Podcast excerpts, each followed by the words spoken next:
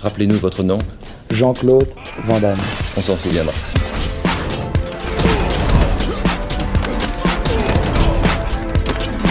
Van Damme Express.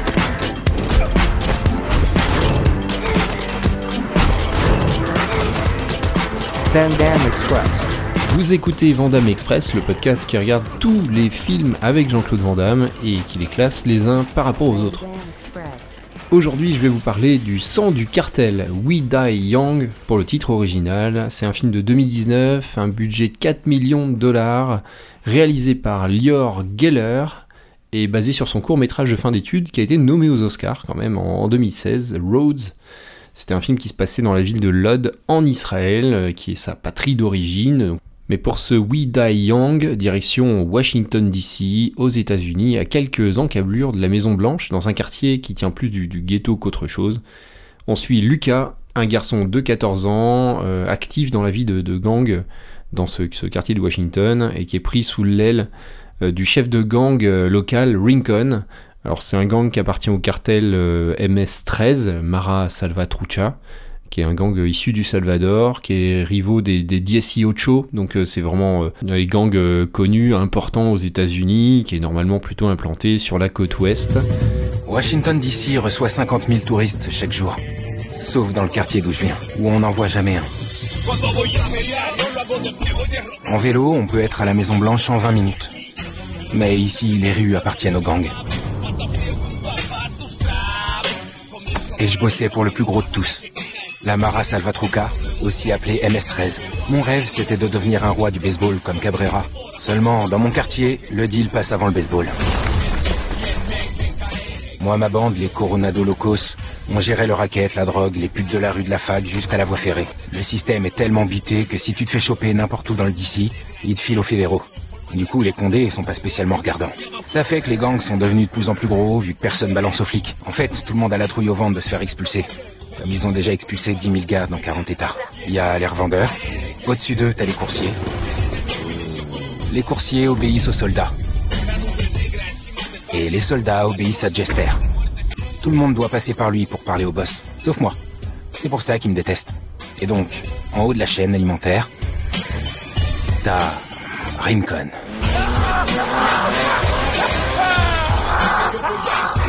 Il n'y avait pas de crevure plus respectée que Rincon à DC. Il est devenu prima palabra à 19 ans, le premier qui parle, le boss. Et ça, il y est arrivé en butant tous ceux qui auraient pu l'attaquer ou le concurrencer. Quand Rincon se met à faire son Shakespeare, c'est qu'un pauvre gars va pas tarder à se faire fumer. Si vous nous piquez, ne saignons-nous pas.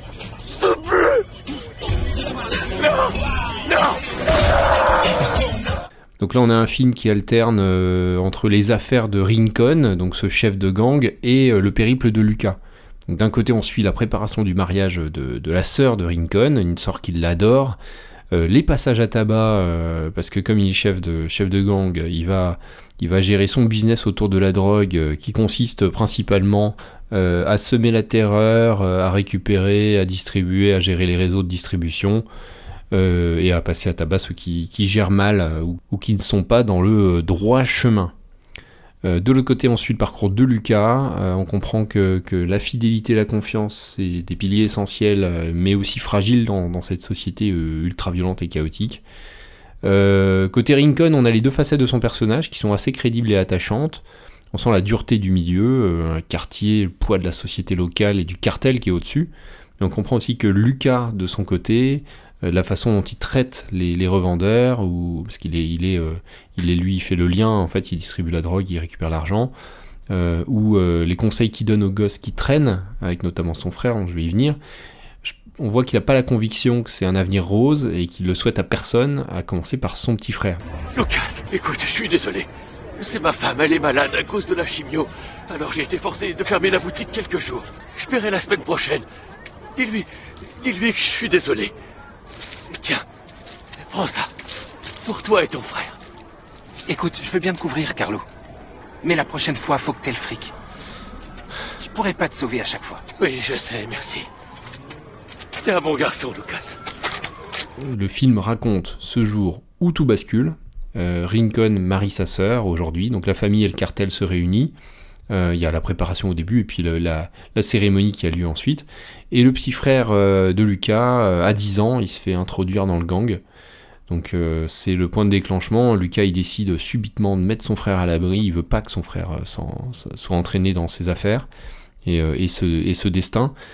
Il est aidé par une double opportunité. Il y a Miguel qui, est, pris, donc le petit frère de, de- Lucas, il est pris dans un camp d'entraînement d'espoir du baseball, pour lequel a priori il est doué. Et euh, Rincon vient de confier à Lucas une énorme somme d'ar- somme d'argent qu'il doit, doit remettre euh, probablement à des cadres du cartel. Euh, Lucas est vite rattrapé par les seconds couteaux du gang, hein, euh, mais il sera aidé par Daniel, incarné par Jean-Claude Van Damme, qui est un ancien combattant de la guerre d'Afghanistan. Ils, nous font ils nous refont ce coup-là, avec qui c'est lié d'amitié. Euh, Daniel va déclencher la, fin du gang et l'arrivée de la police pour un final en forme de, de noces macabre, ce qui permettra aux deux frères de se libérer de ce destin funeste qui, attendait notamment Miguel. Alors, euh, après Rhodes, donc son court métrage dont je parlais au début, euh, Lior travaille avec des producteurs alors, euh, pour développer cette histoire qui deviendra le sang du cartel. Il crée une campagne de financement participatif en 2017 pour aider à financer la production du film. C'est un film assez fauché quand même, mais c'est un film assez personnel comme, euh, voilà, comme peut l'être la suite d'un film de fin d'études. Euh, le projet, euh, il attire rapidement l'attention des investisseurs, notamment Moshe Diamond, qu'on connaît bien, qui a produit une dizaine de, de- de films de Jean-Claude Van Damme, tous les Ringolam, Tsuyark, Time Cop, et donc des plus récents, The Schaeffer des Pound of Flesh. Euh, finalement, euh, le film a été financé par la société de production euh, Brown Studio, donc de Moshe Diamond. Van Damme, avec sa société Rodin, est greffé au projet pour lui donner probablement un peu plus de poids et un argument marketing. Le film, il sera présenté au festival du film de Santa Barbara et de Miami, et un accueil plutôt correct, donc peut-être moins, moins important, et, a priori un, film qui ne transforme pas l'essai par rapport au, au court-métrage qui était, qui était nommé aux, Oscars. Au casting, un casting assez, assez, assez intéressant, on a Elias Garza qui joue euh, Lucas, un garçon qu'on a déjà vu dans Sicario et euh, The Book of Life avec Diego Luna vraiment excellent. Euh, très bien dirigé aussi, j'imagine, mais euh, il, est, il, est, touchant, il est juste, il, est, joue, joue très bien. On a aussi David est, qu'on a vu aussi dans Sicario ou dans The, The Umbrella Academy, la série, euh, qui joue Rincon et qui est aussi parfait. Euh, donc avec tous ces tatouages, les, membres du MS-13 ont ça, cette particularité qui sont ultra tatoués. Mais donc il a ce, visage, euh, ce visage extrêmement tatoué et donc il alterne entre son rôle de, chef de gang ultra violent, celui de chef de famille plus sensible et, responsable. Voilà, c'est comme ça qu'il traite Daniel en fait. Hein. C'est comme ça qu'il traite sa, sa sœur, de façon assez tendre à l'écoute. Euh, dans le final, il se montre compréhensif, il casse les codes un peu de la vengeance manichéenne parce que Lucas et Daniel, donc euh, Van Damme, euh, ont un peu cassé euh, tout son, toute sa famille et ce qu'il avait construit, mais euh, bah, on rentre pas dans ce schéma, la fin est assez intéressante pour ça. Forcément, il y il y a un écho entre les deux personnages de Lucas et de Rincon. Euh, on trouve souvent dans, les séries B fauchées, normalement, ce, cette espèce de vengeance à la fin qui, est assez simple. Là, c'est pas le cas. On a un personnage intéressant, bien incarné pour, pour Rincon. Super acteur, David Castagneda. Euh, on a d'autres acteurs comme Charlie McGehan en Jester, qui est plus en retrait parce que son personnage est plus monolithique, un peu moins écrit. Mais globalement, le casting, euh, il a vraiment de la gueule. Les acteurs s'en sortent tous très très bien. Écoute, il y a un truc que je voulais te demander. Je te demande ça pour Miguel. Je veux pas qu'il ait une vie comme la mienne. Je veux pas qu'il soit trafiquant. Je veux dire, il est super bon au baseball. Il pourrait. Attends, de qui tu parles? De Miguel. Il peut aller très loin. Mais pour ça, il faut... Non, s'il te plaît Il dit qu'il peut pas payer. Si, si, je peux Tu me connais, je suis un de tes gars Rudy, Rudy, Rudy. Le fric, je vais le trouver Mec, te là, c'est la troisième fois, c'est plus Ah, je te possible, on peut plus être copains. Je vais te forcer de te faire du mal, et c'est par ta faute, tu comprends Non, Je te paierai, je te jure Tu te foutras plus de ma gueule. Oh, Je vais payer. Justin, écoute, je dois encore voir un truc avec Lucas, alors je te laisse finir. Ok. Non, s'il te plaît S'il te plaît. Ah, Attends, non. Non Ah, pitié. Je suis un de tes gars. Tu me connais, je vais te payer, je te jure. Non Ah Ah. Des fois, je trouve que t'as un peu trop de ton frère en toi. C'était un gars intelligent, mais trop gentil. Il a trouvé moyen de se faire buter à l'autre bout du monde en croyant t'aider. Tu sais, les gens, faut que tu leur inspires la peur. Et ton cœur, il faut qu'il soit Comme de la pierre. Tu sais, j'avais aussi de la peine pour eux à ton âge. Quand je suis arrivé ici, j'avais rien. Mon père et mes frères sont fait buter au Salvador. Et ma mère violée et assassinée par les coyotes. Il fallait aussi que je m'occupe de ma sœur. Handicapée de naissance. C'était pas une mince affaire. Alors j'ai fait ce qu'il fallait faire. Tu vois ce que je veux dire? J'ai fait comme ton père. Alors c'est le moment où on donne des notes. hein. Euh, Qu'est-ce qu'on a, qu'est-ce qu'on pense de ce film hein, qui a l'air euh, quand même euh, fauché mais bien conçu, avec, avec des bonnes intentions. Je lui ai mis une note artistique de 5,5, c'est un petit, tout petit peu au-dessus de la moyenne. Qu'est-ce qu'on peut dire? Bon, il n'y a pas de budget, hein, donc les décors sont pas beaucoup, sont pas nombreux. On a une cour, le mariage euh, se passe dans une cour entre quatre maisons. hein. Quelques rues, quelques maisons. euh, bon, vu le budget, c'est ok. Euh, au niveau de la mise en scène, il y a le, le- on va dire, on se concentre sur une peinture du quartier, sur des portraits, sur des ces histoires de famille qui fonctionnent hein, et qui donnent du crédit aux personnages, à leur quête.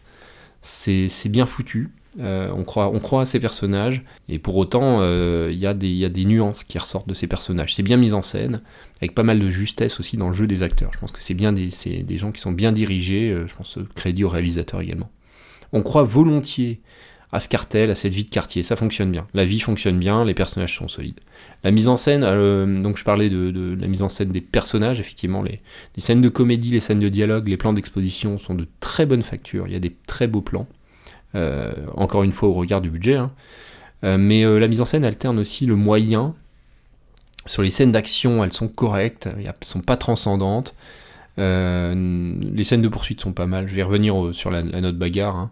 Mais l'action et, les scènes, il y a des scènes de transition vers, l'action qui sont gâchées parce qu'il y a des cadrages un peu foireux et, puis une caméra à l'épaule très, très remuante, pas agréable du tout. Et pour autant, il y a certaines scènes d'action qui sont euh, bien, bien mieux conçues. J'imagine qu'il y a eu des choix à faire et puis, euh, et puis certaines transitions entre les moments calmes, les moments, les moments d'action sont pas euh, très bien, euh, sont pas très bien gérés. Euh, Il y a certaines scènes qui sont vraiment réussies. Je l'ai dit, hein, le final avec l'assaut du FBI, euh, très lisible, bien conçu. L'habillage euh, sonore, c'est bon, du rap chicanos euh, euh, efficace. On est vite dans le bain, un peu trop appuyé, je, pense. Les meilleures scènes du film utilisent une autre ambiance musicale. Il y a le lac des cygnes et il y a une espèce de mélopée neutre, à la, un peu à la Gladiator, euh, le Hans Zimmer début des années 2000. Euh, et le sound design est, ok. Alors, on, vient de voir Day of Reckoning qui excelle dans, cette, dans ce sound design là, c'est pas, du, c'est pas le cas. On a, quand même euh, un budget, euh, euh, j'allais dire on a un budget différent, mais Day of Reckoning c'est 8 millions, hein, c'est à, peine, euh, c'est à peine le double. Euh, bon, en français, la traduction est ok, il y a quelques étrangetés euh, dans les, dialogues. Notre bagarre, bah, elle est moins bonne, hein. j'ai mis 3,5, il y a peu d'action dans ce film, il y a une poursuite qui est plutôt de bonne facture, à pied, en voiture, assez lisible, il y a quelques fusillades euh, assez moyennes, des passages à tabac, le final est assez réussi. C'est assez bien mis en scène, mais on regarde vraiment pas We Die Young pour, pour la bagarre, c'est pas un film de bagarre, 3,5. Euh, une petite, un petit bonus Jean-Claude Van Damme, ça faisait très longtemps. Un plus 0,5. Alors euh, Jean-Claude là-dedans, il joue Daniel, c'est le mentor de Lucas. Il, joue une bonne influence, hein, il lui donne un, livre pour euh, lui expliquer qu'il doit lire et, aller à l'école au, lieu de- participer au deal. Daniel, lui, il est, en, fin de parcours, hein, il est revenu brisé d'Afghanistan, il a même perdu la voix dans l'explosion, donc en fait on n'entend pas du tout la voix de Jean-Claude Van Damme euh, ou de son doubleur dans le film. Il est accro à la drogue, il se, il se soigne comme ça, hein, sur le post-trauma. Il vivote, il vit de mécanique, de course de taxi. Il y a une petite, euh, un petit backstory avec une relation avec une femme qui est abordée en surface, quelqu'un qui prend soin de lui. Euh, des personnages, donc le, le père de, de cette femme aussi, qui, qui a l'air de travailler au, au garage, des personnages qui sont en marge du récit, on en parle peu, ils sont pas développés. Et même, je dirais, euh, ils ont l'air greffés de manière assez artificielle euh, à, l'histoire. Toute, ce- toute cette partie avec Daniel est greffée euh, complètement au film. Je pense à un apport tardif hein, au film, la- l'arrivée de Jean-Claude Van Damme avec cette écriture. Les flashbacks de, de Jean-Claude à la guerre sont super cheap. Et je pense que le film marcherait très bien sans ces personnages. Euh, ils, agissent surtout en dernière partie du film. Enfin, c'est c'est des, des personnages outils et, euh, et Daniel qui déclenche en fait la fin du film. Alors euh, sans lui, il aurait fallu trouver quelque chose d'autre. Ça fonctionne bien. Euh, mais c'est Jean-Claude Van Damme qui vient extraire Lucas et son frère de, cette, euh, de ce mariage où ça, ça allait mal se passer. Et donc, euh, bon, il agit en, en père de substitution, en, somme. Et, euh, mais c'est vrai que c'est comme si le personnage euh, était une sorte d'ombre, peut-être de son père disparu à, Lucas, et que et qu'il n'existe pas vraiment pour les gangsters. Il est, il est vraiment greffé, greffé au scénario. Bon, Jean-Claude, il joue juste et sobre, il s'exprime surtout par le regard, il a une espèce d'appareil de synthèse vocale, mais ça crédibilise un peu son rôle de soutien, c'est comme s'il était là mais pas vraiment là. Belle présence à l'écran, j'ai trouvé euh, une insertion euh, au pied de biche dans, un, dans ce récit. Salut Daniel, je l'ai lu. Le conte des deux cités. C'est fun, j'aime bien. Ouais, d'accord, je l'aurais bien lu. Seulement, j'ai jamais le temps. Les garçons de ton âge vont à l'école. Ils ne travaillent pas pour les gangs. Ouais, sûrement. Une implication, un vrai, euh, un vrai apport finalement, qui donne un petit peu de, un peu de volume au film. J'ai donné un, peu, un petit bonus assez généreux de, de plus 0,5, ce qui permet euh, au film d'atteindre la note de 5 sur 10, euh, donc euh, pile la moyenne. J'ai classé 23e sur 42, on est au milieu, milieu du, classement. Bilan global assez positif. Euh, Attendez rien de ce film, on en ressort que bah il y a des bons personnages, leur trajectoire est intéressante, pas si superficielle pour un film de gangster euh, vraiment classique. hein. Euh, Il y a quelques valeurs qui, qui- les transportent, euh, des personnages assez attachants finalement. Euh, il me semble y avoir des actes manqués. Il aurait, je pense que ça aurait été intéressant de, se de confronter encore plus les deux personnages de Lucas et de Rincon, qui sont assez proches. Rincon, ça semble être un des futurs possibles de Lucas. Au contraire, euh, Rincon voit en Lucas euh, bah, ce qu'il était jeune. Il voit, il voit c'est possible, et c'est aussi pour ça que la fin est, plutôt intéressante et pas trop mal menée. Les deux sont, pas loin de la rupture. Ça arrive vraiment jamais, mais c'est pas aussi puissant que ça aurait pu l'être. Ce duo fonctionne bien, ce miroir fonctionne bien, mais jamais exploité. Pour moi, c'est un acte manqué qui aurait vraiment propulsé le film un peu dans une autre sphère. D'autant que les, comédiens sont bons. Euh, L'histoire et les événements, en dehors de ça, ils sont pas très originaux. C'est du film de gangster, de gang sous, sous fond d'his- d'histoire de, famille et de drogue qu'on a vu, vu et, et revu. Moi, je l'ai mis sous The Shepherd, que je trouve quand même mieux fagoté, euh, sous Cavale sans issue, hein, qui est 50 en dessous. Par contre, au-dessus de Kickboxer Vengeance, plus intéressant. euh, au-dessus de Jusqu'à la mort et au-dessus de, Cyborg. Donc c'est un film de jeunesse pour un, un réalisateur qui a vraiment des qualités, pas mal de choses fonctionnent bien, je l'ai dit, euh, portrait, personnage, ambiance. Et les moyens sont, sont maigres, alors on a vu avec Day of Reckoning que c'était pas forcément une excuse, mais bon, euh, les films de, de John Hyams à 8 millions, c'est un, putain de miracle. Donc je dirais attachant, mais euh, limité. Voilà pour ce We Die Young. Concernant le podcast, euh, donc j'ai programmé encore 10 épisodes pour le moment, ça nous amène fin août, début septembre, on verra. Avec en, point d'orgue, je, suis en train de, réfléchir à un numéro spécial, un gros bilan, peut-être une petite révision du, du classement. Il y aura peut-être des petites modifs de fin de, de fin de parcours. Bien sûr, il devrait y avoir de nouveaux films euh, sortis d'ici là. Il y en a trois notamment que j'ai notés. Jean-Claude a annoncé que The, Eagle Path, donc son deuxième film euh, écrit et réalisé euh, par lui-même, tourné en 2007 quand même en Thaïlande pour 5 millions de dollars. Donc c'est un film qui a changé de nom, hein. il l'a appelé Frenchy et Full Love, on a vu ce projet-là sous plusieurs noms. Euh, ce film est de nouveau commercialisé, donc il pourrait sortir cette année s'il trouve un acquéreur, mais bon, euh, c'est un peu le film maudit, il a déjà été proposé plusieurs fois dans les festivals, euh, il y a eu plusieurs versions, plusieurs montages. Pour l'instant, personne ne l'a jamais acheté, donc on, on parle pas trop vite, mais c'est un film qui devrait peut-être sortir cette année. Le deuxième, c'est Darkness of Man, qui lui est en post-production, donc il a été tourné, donc normalement euh, j'imagine qu'il est déjà qu'il est déjà commercialisé, hein, c'est pas le même euh, cas que pour The, Eagle Pass. Bon par contre c'est un film de James Cullen Bressac, qui est l'auteur du très mauvais Fortress, qui est un des derniers Bruce Willis, et également Hot Seat avec Mel Gibson et Shannon Doherty, qui était vraiment pas top. J'attends pas grand chose de Darkness of Man, sinon un, film euh, un film de série B très moyen. Et enfin Silent Kill, qui est en pré-prod lui, donc pas, pas encore financé, produit, réalisé par Anthony E. donc qui a été annoncé euh, pour euh, sortie cette année. Je trouve ça un peu, un peu tôt, peut-être c'est, on est au niveau de la vente là, je pense. Donc euh, Anthony. Cox c'est l'auteur de Waxwork, Hellraiser 3 et Prince Vaillant, tout ça très très très moyen, réalisé dans les années 90. Et plus récemment, euh, aussi le très mauvais, très crétin euh, Piège en eau profonde avec Steven Seagal en 2005. Euh, pff, ça en dit long euh, sur les possibilités actuelles de Jean-Claude Van Damme, qui a sans doute pas trop le choix que de multiplier les séries B, sans être trop regardant. C'est étonnant parce qu'il avait quand même annoncé qu'il prenait sa retraite et qu'il allait faire un dernier un baroud d'honneur. Euh, aucune nouvelle de What's My Name, euh, avait, dont il avait parlé euh, l'été dernier. Euh, officiellement toujours en pré-prod. C'était le barreau de Dooner où il devait, affronter Bolo Young, euh, Michel Kissy et compagnie dans des décors parisiens. Aujourd'hui, le dernier film de Jean-Claude Van Damme, c'est toujours l'indigne dernier mercenaire. Donc on, on croise les doigts quand même pour qu'il y ait un, deux films plus intéressants à suivre. Bah, The Eagle Pass, ça va être un film plus personnel. hein. J'imagine qu'il y aura un peu plus d'âme là-dedans. Voilà. Bon, de l'âme, il y en a hein, dans We Die Young. Vous pouvez euh, éventuellement euh, vous pencher sur ce, ce petit film sympathique, vraiment sympathique euh, à regarder. Euh, bah, moi, je vous retrouve dans 15 jours pour euh, probablement un autre film qui a de l'âme, à défaut d'avoir beaucoup d'autres choses. Salut tout le monde, ciao. Vous avez faim? Vous aimeriez manger? Qu'est-ce qu'on en a à foutre qu'ils aient faim? Ça change rien à là où ils vont. Hein.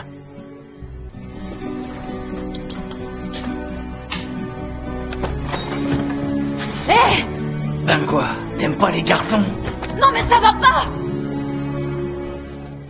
Eh Faut que tu surveilles un peu mieux tes poules, mec. Celle-là, elle avait le feu au... Ah! Ah! Ah! Ah! Eh, mais c'est la gamine Sérieux, qu'est-ce qu'il fout là Ouais, qu'est-ce que tu fous par ici, le Blancos Putain de drogué de merde. C'est quoi ton problème T'es en manque, c'est ça T'es à la recherche d'une dose. Ah, tu veux jouer. T'es bien sûr d'être au niveau, gars Ouais, c'est ça, vas-y Bouge pas, reste par terre. Putain. Voilà ce qu'on fait aux débris comme toi. Tu croyais quoi Et tu vas voir que c'est pas terminé. On va te crever maintenant. Ouais. Tu rentres chez moi Et tu touches à ma famille. Ah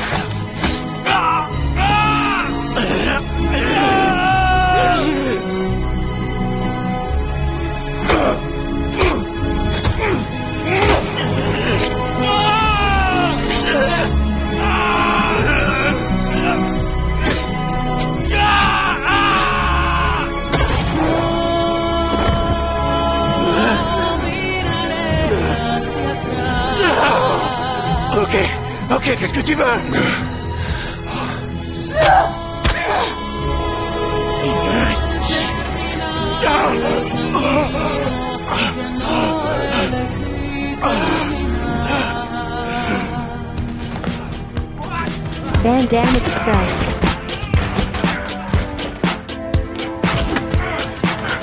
Van Dam Express.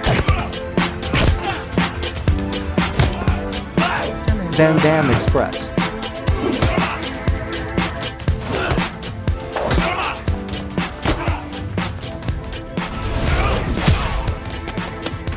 La route Là où on va, on n'a pas besoin de route. Asseyez-vous. Je me mets là Ouais. Eh Bernard, café. Vous voulez un café? Ah, non merci, je ne bois pas, merci bien. Alors un seul.